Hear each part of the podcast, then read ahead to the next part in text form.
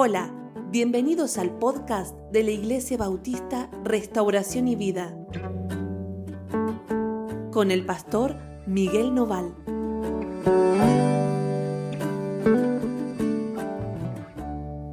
Hola, ¿cómo están? Dios los bendiga muchísimo. Estamos muy contentos de estar con ustedes, de compartir esta mañana eh, juntos. Vamos a leer nuestro pasaje de hoy en el libro de Mateo, en el capítulo 16 a partir del versículo 13, Mateo 16, 13, y vamos a leer hasta el 20. El devocional de hoy se titula Tú eres el Cristo, tú eres el Cristo. Vamos a la lectura así, así nos metemos en el pasaje de lleno. Dice, al llegar a la región de Cesarea de Filipo, Jesús preguntó a sus discípulos, ¿quién dice la gente que es el Hijo del Hombre? O sea, el Señor les dice a ellos, ¿qué dice la gente de mí? ¿Quién soy yo?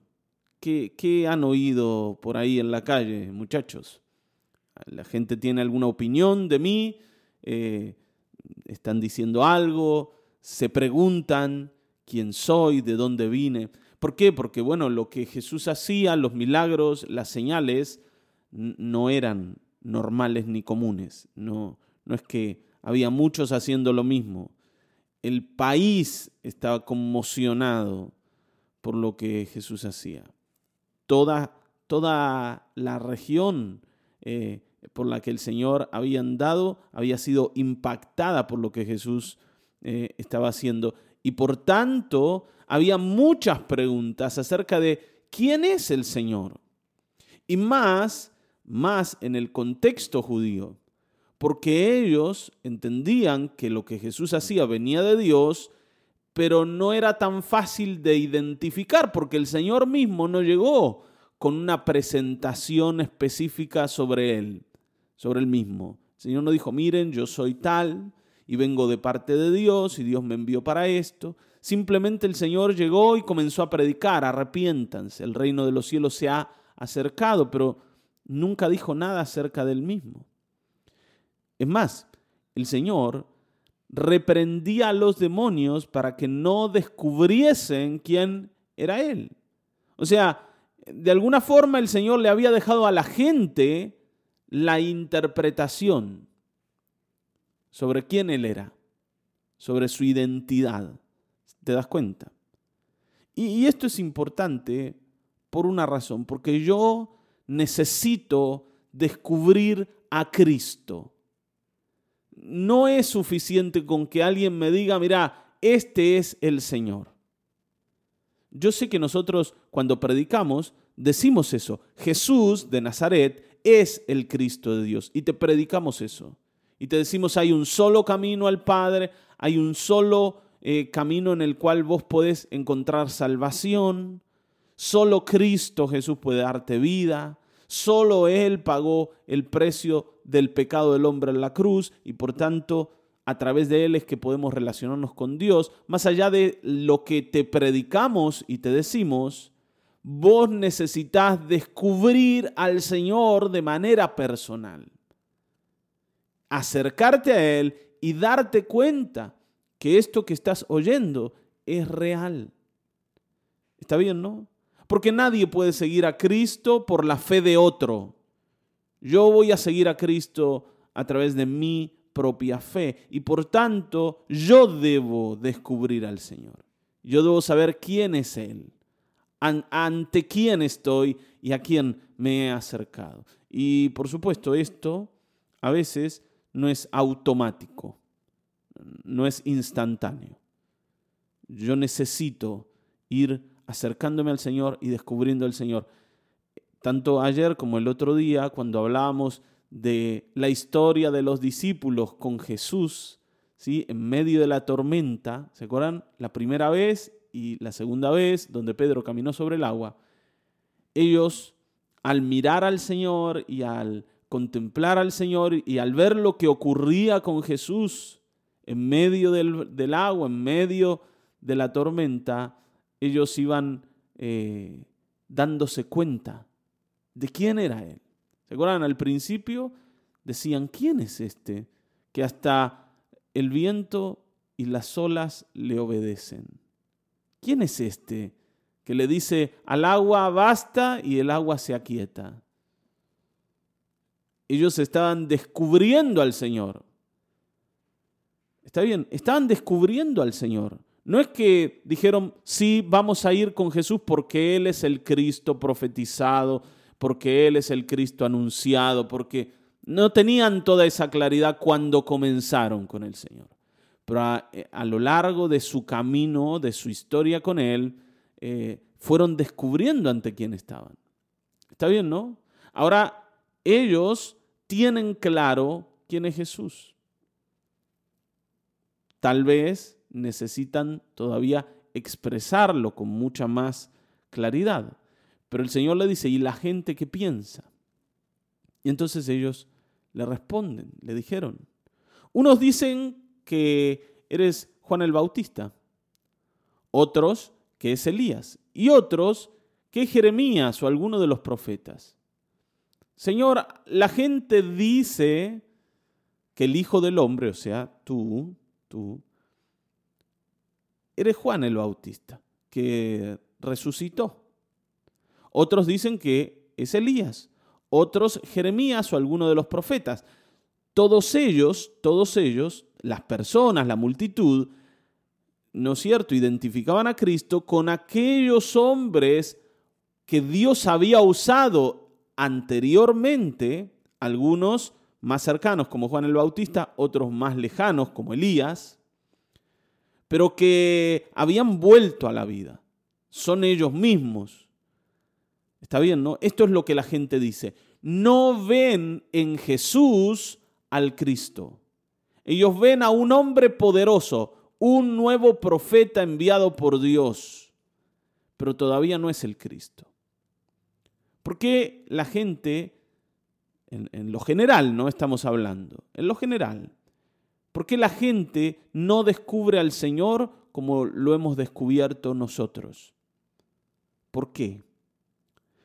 Porque evidentemente Jesús no es la clase de persona que ellos esperan que sea el Salvador del mundo, el Cristo. Y te lo vuelvo a explicar. El judío no pensaba que el Cristo, el Salvador, el Rey de Israel futuro, el Hijo de David anunciado, ¿sí? todo aquello que representaba la figura del Cristo, fuera una persona del estilo de Jesús. Jesús era un hombre sencillo, un hombre simple, un hombre eh, no, no de recursos, no era un hombre rico. Era un hombre que andaba entre la gente, entre los más sencillos.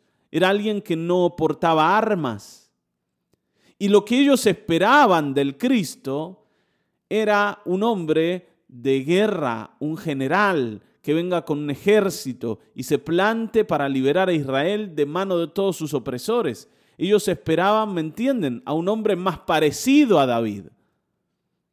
Un hombre que se enfrente a los gigantes y los derribe. Pero Jesús era alguien que vino a predicar. Jesús era alguien que vino a hablar del cielo y hablar de cómo relacionarnos con Dios y de cómo relacionarnos entre nosotros que es verdad que hacía milagros y sanaba enfermos, pero, pero de ahí a liberar a Israel de su esclavitud eh, estaba lejos. El Señor nunca se enfrentó al poder romano, jamás. Jamás, al contrario. El Señor incluso reivindicó el poder romano en muchas ocasiones. Está bien, ¿no? Por ejemplo, cuando el Señor le decía eh, a los fariseos, al César denle lo que es del César, a Dios denle lo que es de Dios. Pero lo que es de César tiene que ser para él. Nunca el Señor se levantó así como eh, un revolucionario para decir, vamos a rebelarnos contra el poder romano, contra la hostigación romana. ¿No? Nunca el Señor hizo eso, al contrario, amó a los romanos y sanó a muchos de ellos. Entonces, este el Cristo tal vez no puede ser. ¿Por qué? Porque yo estaba esperando otra cosa. Y esto es lo que le pasa a la gente. La gente hoy está esperando la salvación de Dios, pero no en la manera en que el Señor quiere traerla. Yo quiero que Dios me salve, pero no así, no como la escritura lo enseña. Una de las cosas que a nosotros no nos gusta es pensar que tenemos que ser salvos de nuestro propio pecado. Nosotros sentimos que el pecado, bueno, es una condición natural del hombre, que Dios tiene que entender y Dios tiene que salvar a la gente de diferentes maneras. Primero, aquí. Mientras vivimos aquí en la tierra, el Señor tiene que bendecirte, tiene que salvarte de la escasez, tiene que salvarte de la enfermedad, tiene que salvarte de los problemas. Y el día en que ya habiendo vivido una vida totalmente plena, feliz y sin dificultades, el Señor decida llevarte al cielo, te otorgue acceso ilimitado a la salvación. Está bien, ¿no? Yo quiero salvación aquí y salvación en la eternidad. Y espero que Dios haga eso conmigo. Cuando yo me acerco a la escritura, la escritura no me predica de esa manera. Me dice que yo soy culpable, que necesito arrepentirme por mis pecados, que necesito reconocer al Señor y que solo a través de la fe voy a poder hallar salvación. Y que aquí en la tierra es posible que reciba aflicción, pero que el Señor me va a ayudar a sobreponerme a cualquier tormenta. ¿Está bien, no? Tampoco la Biblia dice que no vamos a vivir felices, pero la felicidad va a depender de que nosotros podamos vivir en base de las verdades espirituales que el Señor nos muestra y no eh, simplemente como producto de tenerlo todo o de que eh, no todos los problemas se solucionen así, en un santiamén. No sé si me estoy explicando. ¿Por qué la gente no veía al Cristo en Jesús? Porque estaban esperando otro tipo de Salvador. Y esto es lo que pasa en el mundo. La gente no está esperando a Cristo como Él es. Está bien, ¿no? Y por eso no le están buscando. Ahora, esto lo entendemos. Espero que lo hayas entendido, que no haya quedado así como medio difícil ¿no? de entender. O tal vez yo fui difícil al explicar. Puede ser. Escúchalo de nuevo y, fíjate si podés como captar la idea. Pero después de hablar de la gente, Jesús le dice a ellos, ¿y ustedes quién dicen que soy? Porque, a ver, la gente está bien, la gente está esperando otra cosa, la gente tampoco ha tenido la visión que ustedes tienen ya estando mucho más cerca. Entonces yo quiero saber qué dicen ustedes, es lo que dice Jesús, ¿no? En el versículo 15. ¿Ustedes quién dicen que soy yo? Y entonces Pedro, ¿no?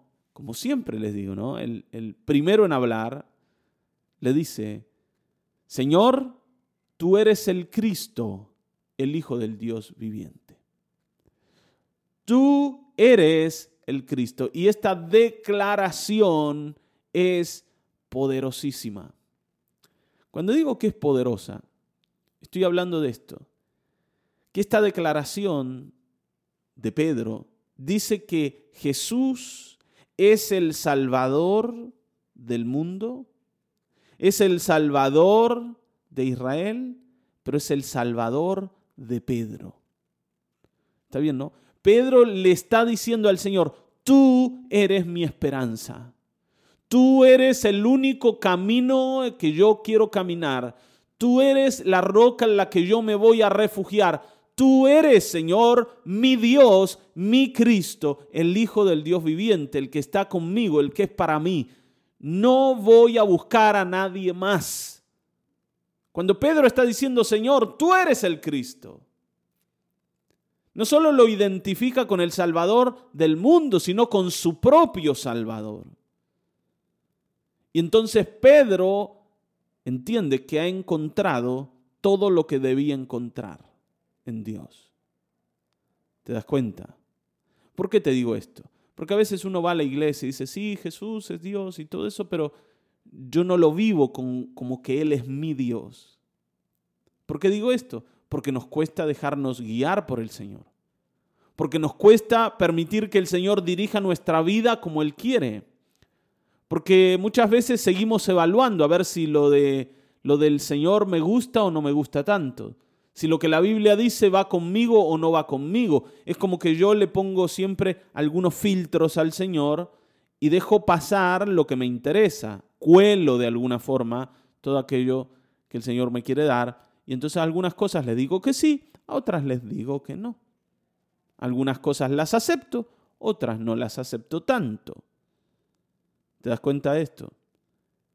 Cuando Pedro está diciendo tú eres el Cristo, lo está dejando entrar a su vida y lo está poniendo en el lugar de privilegio que el Señor debe tener.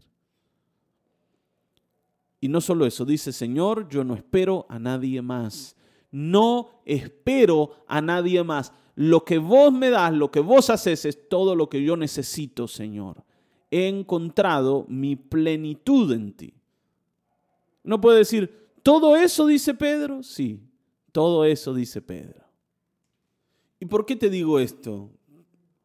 Porque para nosotros el Cristo es eh, un personaje del que hemos escuchado de chicos. Está bien, ¿no? En la iglesia. Y, decimos, sí, Cristo, Cristo, Cristo. Incluso tenemos una imagen, ¿no? Una imagen eh, que, generada por, por el arte, por las películas, de quién era ese, ese hombre, ¿no? Cómo era su cara, su rostro, sus ojos, su barba. Tenemos una imagen. El judío no lo tenía. El judío entendía que cuando se hablaba del Cristo, se hablaba de, la esperanza redentora de Israel. Iba a ser ese profeta, ese rey, al estilo de David o al estilo de Moisés, que iba a llevar a Israel a convertirse en la primer potencia mundial para siempre. Está bien, ¿no? Y, cualquier enemigo que se levante iba a ser destruido por este glorioso rey que Dios había prometido. Entonces, cuando Pedro dice, tú eres ese Cristo, eh, está diciendo mucho. No, no era normal ni común que un judío diera este tipo de declaraciones. Está bien, ¿no? Cuando Pedro identifica a Cristo, eh, yo me imagino que los demás se habrán quedado así como, epa, a pesar de que ellos ya decían entre ellos, Él es el Hijo de Dios decir, tú eres el Cristo, era, era fuerte. Y Pedro lo hace. Está bien, ¿no? Esta es una declaración de fe. Y esta declaración que Pedro hace es la que yo tengo que hacer y es la que vos tenés que hacer. Esto es así, porque hasta que no vemos en el Señor nuestro camino en la vida, no hemos descubierto ante quién estamos. Hermanos, mientras yo sigo esperando que Dios haga algo conmigo fuera de Cristo, o algo extra, además de lo que Cristo hace conmigo, todavía no he visto en el Señor al Salvador. Todavía no le he descubierto.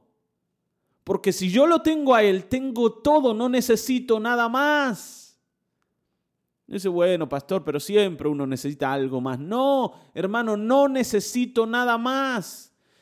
Esto es tan así que Pablo, el apóstol Pablo, dice que todo aquello que él había ganado en la vida, cada uno de sus méritos, cada cosa importante que había logrado, debe perder valor y debe perder importancia delante del Señor, porque Él quiere ganar a Cristo.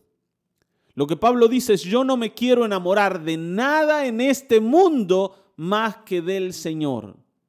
Porque si yo le doy valor a algo de manera especial, le resto valor a Cristo. Por tanto, todo lo importante en mi vida, todo lo valioso, todo lo bueno viene de Él. Eso es lo que Pablo dice. ¿Está bien, no? Esto no quiere decir que, por ejemplo, estudiar sea algo, eh, no sé, así, sin, sin importancia. O tener un buen trabajo no tenga importancia. No está diciendo eso. Lo que Pablo dice es, yo no quiero apegar mi corazón a nada más que a Cristo. Incluso más, todo aquello que tengo, mi trabajo, mi estudio, eh, mi familia, todo vino de Él. O sea, se lo atribuye a Cristo. No es que yo tengo a Cristo y además tengo otras cosas. No, no, no, no. Cristo es mi todo y esto es lo que Pedro declara aquí. Por eso las personas que conocían a Cristo y que sentían haber encontrado al Mesías estaban listas para morir. ¿Por qué? Porque ya lo tenían todo y entendían que el haber conocido a Cristo no era algo que se quedaba aquí en la tierra, sino que iba a transformar la eternidad de cada uno de ellos. Hermanos, eh, haber conocido a Cristo es lo más valioso que nosotros tenemos porque no solo modifica nuestra vida en el hoy, sino modifica nuestra eternidad. A partir de Él eh, se forja un futuro glorioso para cada uno de nosotros. Por eso no hay nada más valioso que Cristo. No se trata de fanatizarse con algo, se trata de entender que el Señor lo ha cambiado todo. ¿Está bien, no? El Señor lo ha cambiado todo. Y como nosotros entendemos que nos espera una vida eterna, una vida eterna, o sea que no va a acabar jamás, cualquier pequeño problema que enfrentemos en el hoy pierde valor frente a esa vida eterna. Y Cristo se vuelve aquello que nos da felicidad, incluso en medio de los problemas. Está bien, ¿no? Por eso nosotros después vemos a los discípulos, a Pedro mismo, como un loco que se alegra de haber podido padecer a causa del Evangelio. No dice, ¿cómo te vas a alegrar porque te trataron mal? Sí, porque, ¿sabes qué pasa? Que como eh, yo me identifico tanto con el Señor. Y yo quiero ser como Él porque me espera en la eternidad. Que me traten como trataron a Cristo es un privilegio, porque Él me va a estar esperando con mi premio allá. ¿Te das cuenta? No es que los discípulos y los cristianos ¿no? en, la iglesia del primer siglo se, se habían transformado en unos locos que preferían morir más que vivir. No, es que ellos estaban entendiendo que el premio venía para cada uno de ellos eh, en su vida espiritual. Y por eso entendían que la muerte era una ganancia incluso. Habían descubierto a su Señor. Habían descubierto al sentido de sus vidas. ¿Te das cuenta? Espero que sí.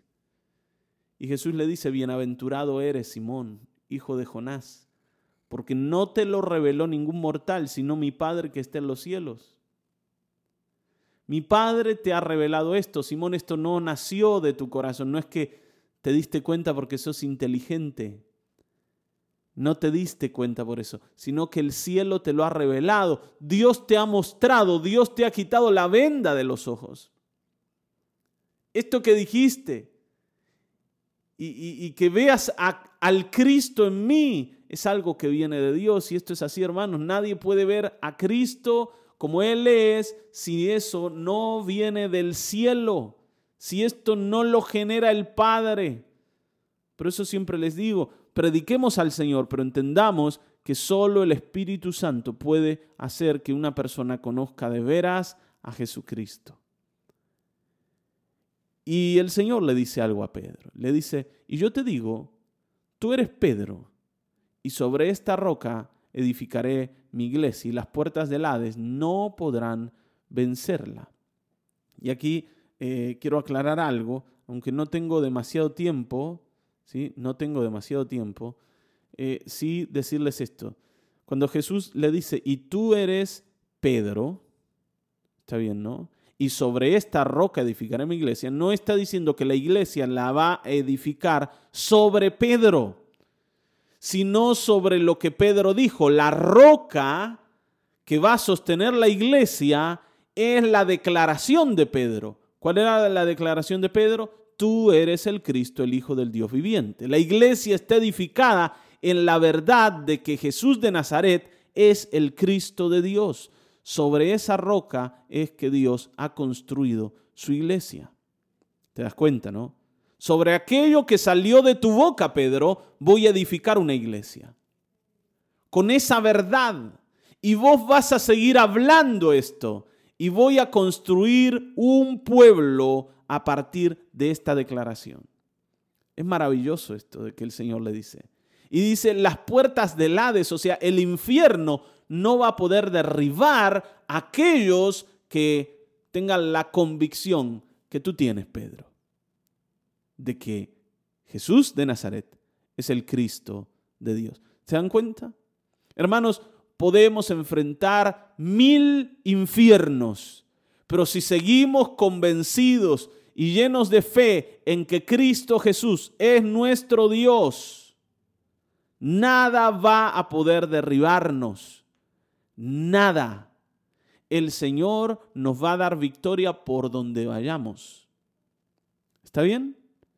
Esto también lo explica Pablo y dice que ni la vida ni la muerte, ni ángeles, ni principados, ni potestades, ninguna cosa creada, ni lo porvenir, ni tampoco lo que ha pasado, nada, nada, nada, ninguna cosa, ni siquiera el hambre o la desnudez, la necesidad, no hay nada que nos pueda separar del amor que Dios nos tiene en Cristo Jesús.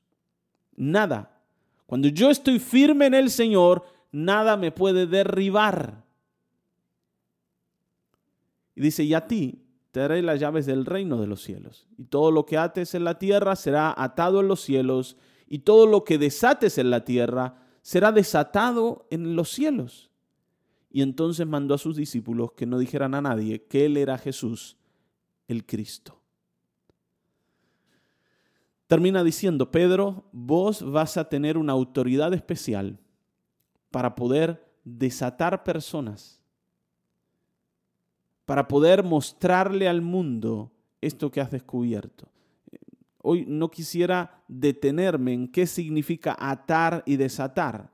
Lo que sí sabemos es que el Señor dice, Pedro, lo que vos hagas aquí se va a hacer en el cielo. Te voy a dar una autoridad especial para que vos sigas llevando esto adelante y que la iglesia se construya en base de lo que has descubierto. Queridos, cada vez que predicamos el Evangelio, cada vez que hablamos del Señor a quien nosotros descubrimos, el Señor comienza a tocar personas y les ilumina la mente y les revela al Cristo de Dios y los constituye iglesia y produce mucha victoria sobre el reino de las tinieblas. Cada vez que esta declaración llega a los oídos de alguien y esa persona puede creer en esto que eh, la iglesia hoy predica, que era lo que Pedro eh, le acaba de decir al Señor, las puertas del infierno comienzan a temblar. Y las cadenas demoníacas empiezan a caer, porque Satanás ha sido vencido por el Señor. Y si hay algo que eh, el diablo no quiere, es que la gente conozca a Cristo, porque en Él hay salvación y vida eterna.